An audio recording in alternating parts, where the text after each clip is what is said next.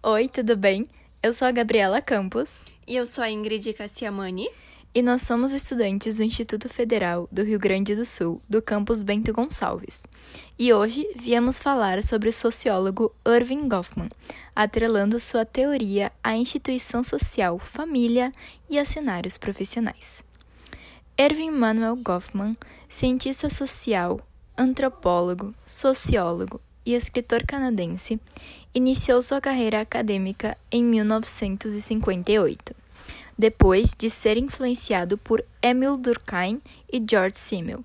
Foi professor assistente do Departamento de Sociologia da University of California Nessa época, logo após o grande triunfo de A Representação do Eu na Vida Cotidiana, que ganhou o Maclef Award como melhor livro de sociologia americana em 1961, ele publicou diversos outros livros de sucesso, tais como Asylum, Stigma, Encounters e Behavior in Public Places. A partir daí, ficou conhecido internacionalmente, influenciando até mesmo o outro sociólogo Michael Foucault.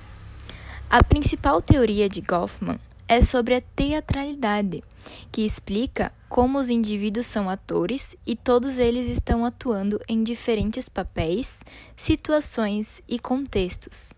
Desse modo, as interações sociais entre eles ensinam como agir em determinados ambientes. Assim, vão se adaptando a esses espaços, podendo administrar a impressão causada pelos outros e fazendo com que atuem permanentemente. Desse modo, não conseguem distinguir quem é de verdade ou não. Como Goffman diria, a conduta humana depende de seus cenários e relações pessoais. Portanto, estamos todos imersos em uma gestão constante da nossa imagem diante do resto do mundo.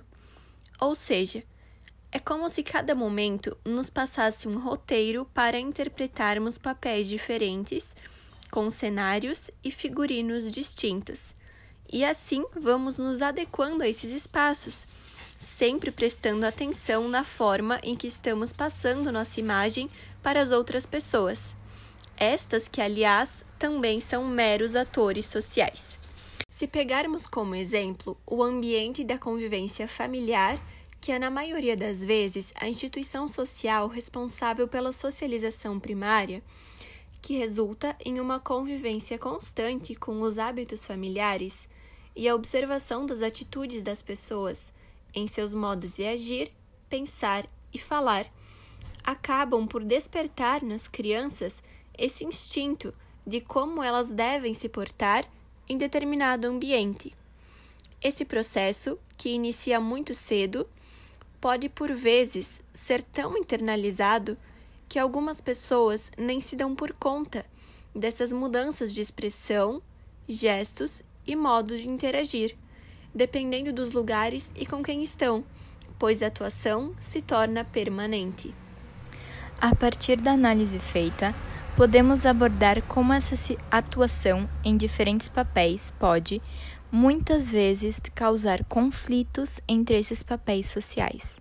Por exemplo, um menino está sendo acusado de crime e possui diversas provas que apontam para ele. Porém, a juíza que está cuidando do caso é irmã dele. Haverá, portanto, um conflito entre o papel de família e o papel de trabalho pois, como irmã, ela não quer que ele seja condenado, mas, como juíza, ela precisa fazer o que é certo.